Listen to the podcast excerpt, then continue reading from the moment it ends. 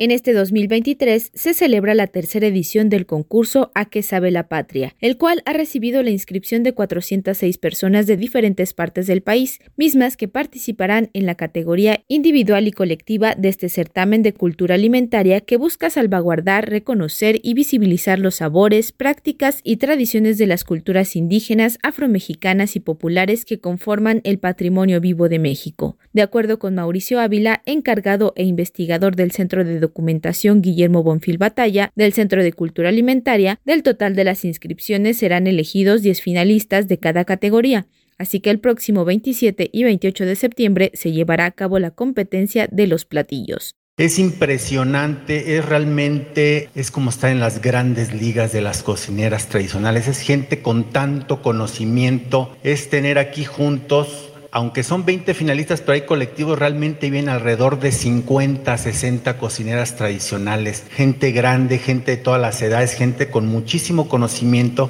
y aparte con recetas que pocas veces conocemos fuera de las comunidades, que eso es uno de los objetivos que tiene eh, a qué sabe la patria que se conozcan los ingredientes tradicionales, locales, que se puedan rescatar, los contextos en el cual se usan todas estas recetas, las técnicas, porque la cocina es todo eso, los utensilios tradicionales y que vengan directamente de las cocineras, de quienes tienen el conocimiento y son los guardianes de toda nuestra cocina tradicional. La premiación del concurso A qué sabe la patria se vinculará con la celebración del Día Nacional del Maíz, así que el próximo 29 de septiembre no solo se reconocerá la amplia biodiversidad de México presente en los ingredientes de nuestra cultura alimentaria, sino que se honrará al maíz que es la base de la alimentación mexicana. Así lo dijo Mauricio Ávila. En este Día del Maíz festejamos la base de nuestra alimentación el maíz no únicamente es el grano, casi todo el mundo ve como el grano, pero realmente el maíz nos va alimentando durante todo el ciclo agrícola en realidad. Aprovechamos las cañas de maíz, su jugo, aprovechamos las hojas, también las espigas, las flores